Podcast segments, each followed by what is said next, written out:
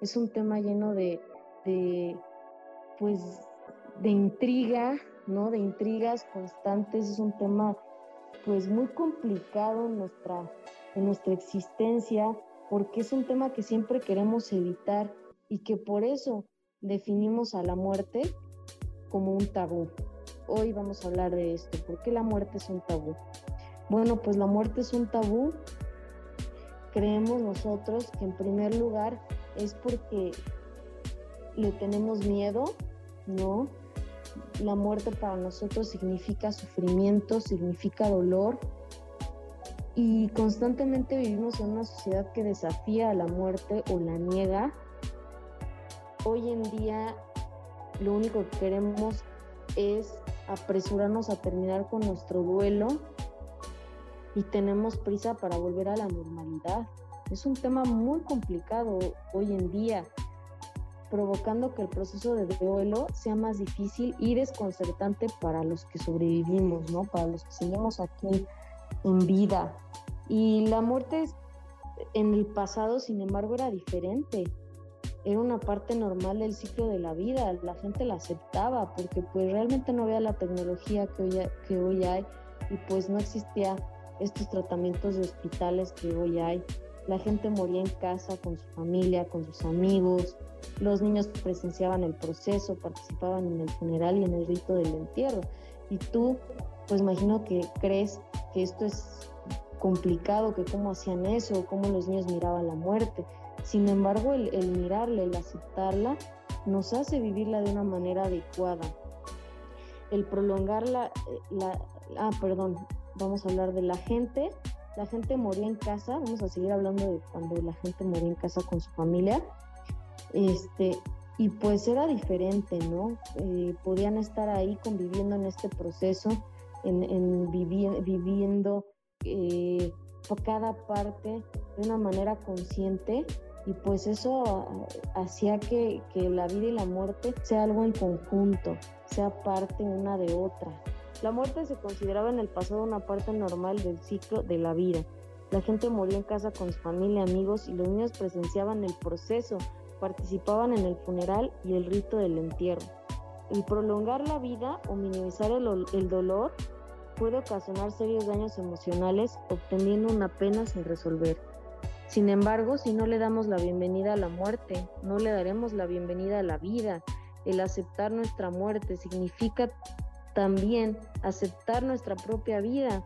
Al mirar la finitud de nuestros seres queridos y mi finitud, podremos replantearnos qué es lo que realmente buscamos en la vida, qué es lo que realmente es importante hoy por hoy. El ritual de la muerte es un tema difícil y complicado desde que ocurre el deceso hasta llegar a la funeraria. Todo este proceso puede llegar a ser traumático para los sobrevivientes. Sin embargo, el aceptar que la muerte no se puede prever nos puede abrir una puerta hacia el disfrute de la vida. El aceptar el fin de la vida biológica de mi ser querido me va a me va a hacer aceptar el destino natural que nos toca como seres humanos integrarla al ciclo de la vida y no como un acontecimiento extraño y terrible, sino ahora como una parte fundamental de la vida. Entonces date cuenta de lo que estoy diciendo. La muerte se ha negado de manera cultural durante mucho tiempo. A pesar que en México se celebra y conmemoramos el Día de los Muertos, pero después de ese día nosotros ya no queremos saber nada de la muerte y nos hace tener una doble moral, ya que cuando realmente la muerte toca nuestra puerta, lo primero que, lo primero que queremos hacer es evitarla. Sin embargo, la muerte no es un fracaso, simplemente es el fin inevitable de una vida física. El mayor error a lo largo del tiempo con el tema de la muerte y el deceso de algún ser querido es la mentira. Y es por eso que el tema de la muerte se ha vuelto un tabú, fingiendo que la muerte solo solo era algo irreal o una ilusión.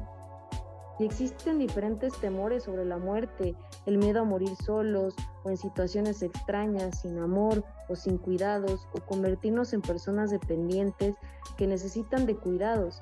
Esto ocurre cuando se niega la muerte. Pasa mucho que cuando nos llega la muerte, la enfermedad, por edad o por circunstancias ajenas a nosotros, buscamos alejarnos y buscamos gente profesional que nos ayude en este momento y que apoye los cuidados de la persona. Lucrarse significa también negarse a la muerte. Cuando experimentamos la muerte de algún amigo o de algún ser querido, también experimentaremos una situación de pérdida de nosotros mismos. Llegamos a pensar en nuestra propia muerte. Y es ahí cuando me surgen las más profundas preguntas sobre realmente qué queremos en la vida o sobre si lo que hoy hacemos es lo que nos hace felices.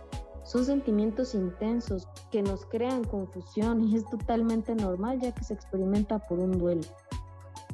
También el hablar de las condolencias que les, que les damos a las, a las familias o a la persona que posiblemente nuestra compasión sea sincera, pero sin embargo nos llega un sentimiento de culpa o emociones conflictivas. Pero es una parte natural de la idea de la muerte el reconocer todas esas emociones negativas nos será útil para enfrentarnos a este proceso de duelo. Cuando nos encontramos cerca de un proceso de muerte, nos encontramos viviendo también este proceso de duelo.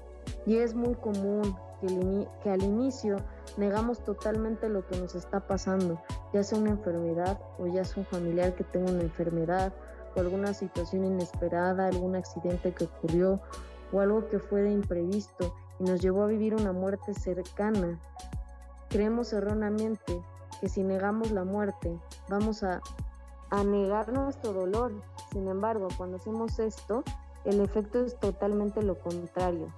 Sin embargo, vivir estas experiencias que nosotros denominamos negativas nos hará más que nunca madurar y volvernos más sensibles, desarrollar una empatía e interés por otras situaciones similares. Cuando nos encontramos con alguien que tiene alguna enfermedad o que está sufriendo la muerte de algún ser querido, lo primero que queremos es evitar esa que esa persona se sienta incómoda y estas personas les es difícil encontrar un apoyo que les pueda ayudar a sentirse bien. A pesar de esta situación, es bueno extender la mano, acompañar a esas personas y darles todo el apoyo posible. Y no es necesario hablar o decir alguna opinión, o siquiera del tema, simplemente acompañar se puede volver la mejor herramienta para vivir un duelo. Cuando vivimos una ceremonia de funeral, nos ayuda a vivir un proceso de duelo normal y natural, sobre todo empezar a mirar lo que vamos sintiendo, estas emociones que pueden ser tristeza, enojo, culpa, negación, aceptación, entre muchas otras. Es muy importante un proceso de duelo acompañado con personas como terapeutas profesionales, tanatológicos, los que te puedan ayudar a darte un enfoque positivo a los sentimientos negativos con una contención, estar apoyándote para que tú puedas lograr expresar realmente lo que sientes y darle tiempo a este proceso de duelo, pero sobre todo mirarlo y reconocer lo que estás sintiendo para poder volver a la vida desde la fuerza que nos ha dejado la experiencia de haber vivido con nuestro ser querido. El funeral, las terapias tanatológicas, la convivencia con amigos y familia, el autoamor, el ayudarnos a nosotros mismos consintiéndonos, dándonos este tiempo para recuperarnos de una pérdida dolorosa, nos va a ayudar a poder sanar de una manera adecuada. Las consecuencias de no sanar de una manera adecuada nuestro proceso de duelo pueden repercutir en diferentes situaciones, pues más hasta en enfermedad crónica o en una depresión del cual se puede volver incomplicada. Dice Barry Hellinger, el padre de las constelaciones, que el morir pertenece a la vida desde el principio, es la premisa de la vida y parte de ella. Es muy importante darnos cuenta que si tomamos conciencia que la vida y la muerte están ligadas y que la muerte es parte de la vida, vamos a poder mirarlo desde una manera adecuada, desde, con, desde una madurez nueva, desde un punto de vista diferente y sobre todo el aceptar. Cuando tú aceptas tu muerte y la muerte de los demás, disfrutas más el día, disfrutas más lo que pasa en tu vida, disfrutas más que estás viviendo, disfrutas con toda intensidad cada parte que vas viviendo. porque sabes que en cualquier momento puede terminar. Pero eso no significa un fin absoluto. La muerte no es un fin absoluto. La muerte es un comienzo de algo nuevo. Entonces hay que quedarnos con esto, hay que concluir con esto y, espero que, que, les haya servido. Digo, es bastante información, sin embargo es fundamental. Todo lo que te estás escuchando es para generar conciencia y para que vivas este proceso de una manera adecuada. ¿Cómo ves todo esto, Tania? La verdad me parece muy interesante. Creo que ha sido de los mejores temas para mí porque tengo algunas preguntas. Ve para ver si podemos comenzar con la parte de las preguntas. Perfecto, me parece bien. Pues dime qué, qué dudas han surgido de este tema. Imagino que, que pues es un tema complicado, o sea, no, no es un tema tan fácil. Entonces, ¿qué dudas han surgido? ¿Crees que antes, o sea, en la historia, tú hablabas de la historia, que antes vivían el duelo de una mejor manera, o sea, vivían el proceso de la muerte de una mejor manera que ahora en la actualidad? Sí, sí, porque pues como se había dicho antes no estaba la tecnología que, que, tenía, que tenemos hoy y esto nos hacía pues mirar la muerte aunque no quisiéramos, ¿no? y tenerla en nuestra propia casa, porque no era irte a un hospital y irte a un tratamiento, sino que era quedarte en casa y esperar la muerte. Y pues eso hacía que las familias convivieran alrededor de ella y estuvieran con el familiar y vivieran toda esta parte, ¿no? Entonces sí es muy importante y mirarlo, reconocerlo y en esta actualidad pues todo es más efímero, ¿no? Todo, y el no vivirlo creemos que nos va a ayudar o creemos que nos va a hacer pues sentirnos mejor, pero el evitar mirarla pues simplemente en unos años nos va a hacer sufrirla con mayor intensidad. Por eso yo creo que es tan importante lo de cuando se velan, ¿no? Ya sea en domicilio en una casa. Yo me imagino, ¿no? ¿Qué opinas de Sí, pues tienes toda la razón. Es muy importante porque si no existe esa, pues, esa velación y si no existe ese ritual, digo, es, es muy entendible. O sea, tú también tienes que respetar el proceso de cada quien, si es que lo quiere hacer o no.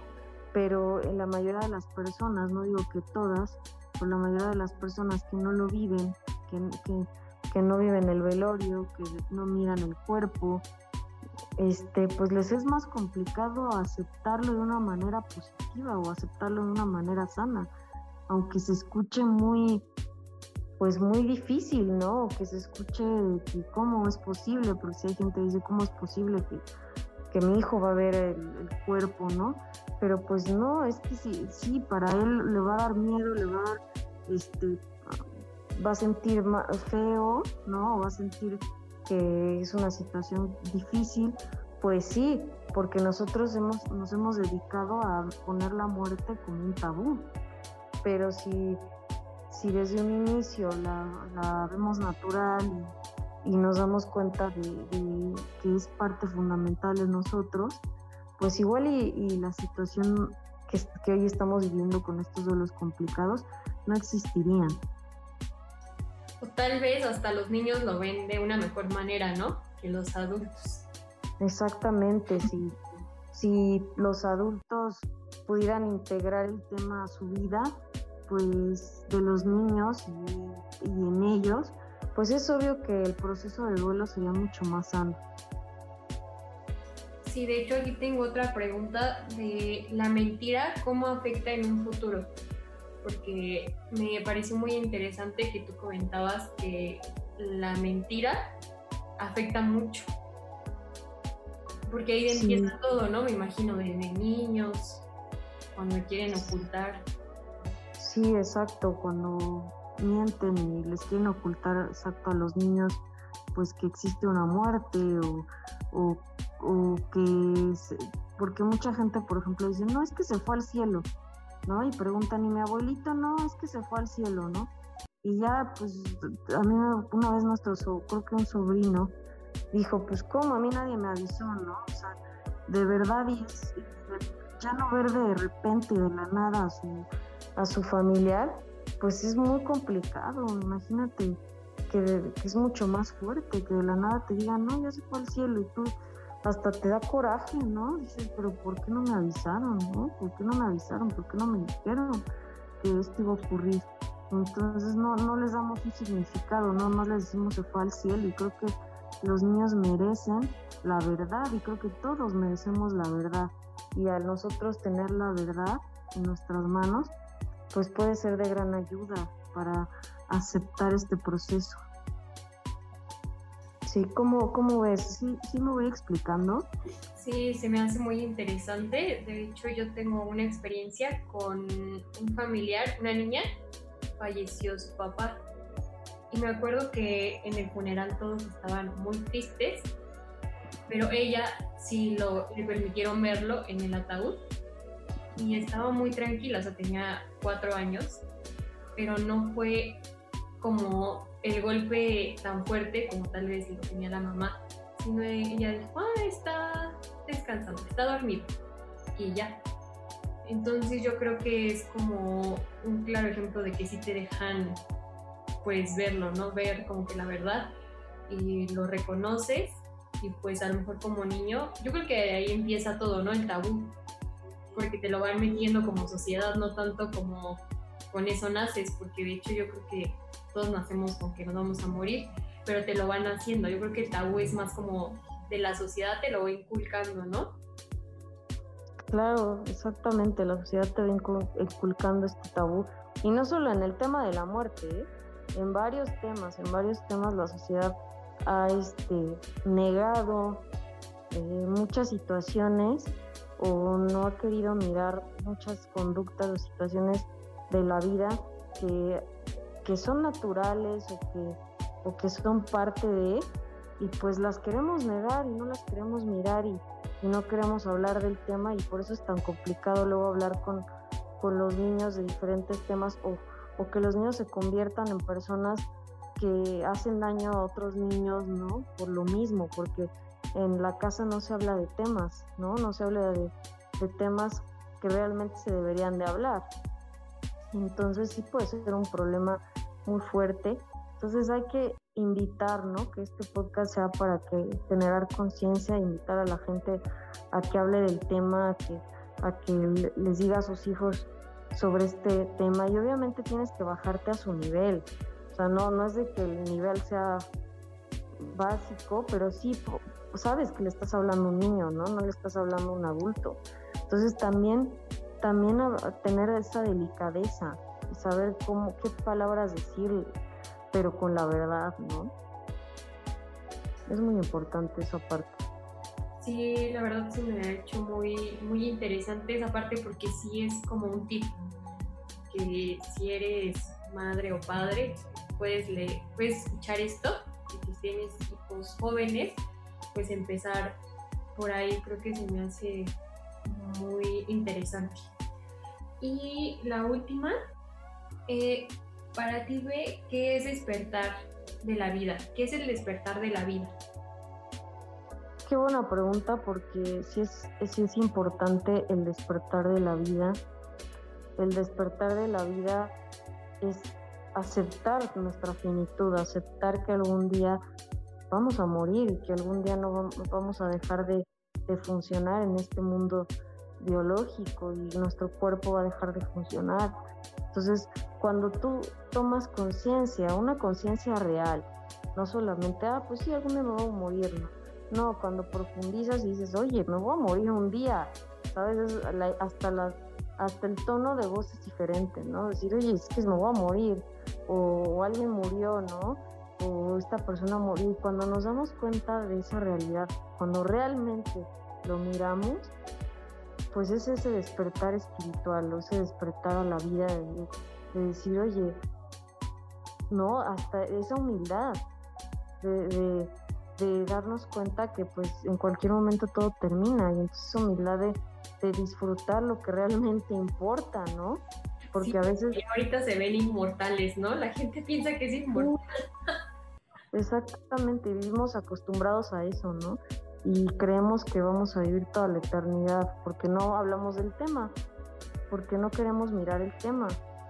Y, este, y eso pues repercute mucho, porque como nos creemos inmortales, entonces ya nunca le hablé a mi mamá, ¿no? Ya nunca le dije que la quería, ¿no? Porque yo pensaba que mi mamá era inmortal y yo pensaba que, o sea, no, no obviamente no lo pensamos, pero sí parece que vivimos como seres inmortales, ¿no? Como seres de, ay, yo mañana lo hago, mañana le digo que la quiero a mi mamá, mañana le digo que amo a mi papá, ¿no? Mañana voy a ver a mi abuelita, a mi abuelito, mañana le llamo a, a, este, a mi novio, a mi novia, mi novia, lo que sea, ¿no? Entonces, sí darnos cuenta que no, que esto es de un día, esto es de momento, o sea, no existe el pasado, no existe el futuro, existe el momento. Y sé que es muy trillado, sé que muchas personas lo dicen, pero es que es la realidad, es la realidad y cuando despertamos a la vida es despertar hacia, pues, hacia esa finitud, ¿no? Y, valorar, valorar lo que realmente es importante. ¿Cómo ves si concluimos con esta pregunta? Sí, me parece excelente y me quedo con esta última pregunta estuvo fuerte, pero toda tiene toda la razón y toda la lógica. Entonces, pues sí, yo por mi parte es todo y muchas gracias. Sí, gracias por escucharnos y este y recuerda en Velatorios por venir y algo ahí buscarnos. Yo en, en Instagram como soy de Ramos me puedes encontrar y allá subimos este contenido también y en Velatorios por Venir Hidalgo subimos también mucho contenido de este tipo y pues síguenos escuchando y agradecemos a, todos que, que pues que se, se, pongan a mirar estos temas que la realidad es que no son sencillos, ¿no? Son muy complicados y a veces no queremos ni saber, pero hoy es un buen día para pues para tener este despertar a la vida. Entonces nos vemos a la próxima. Gracias. Gracias.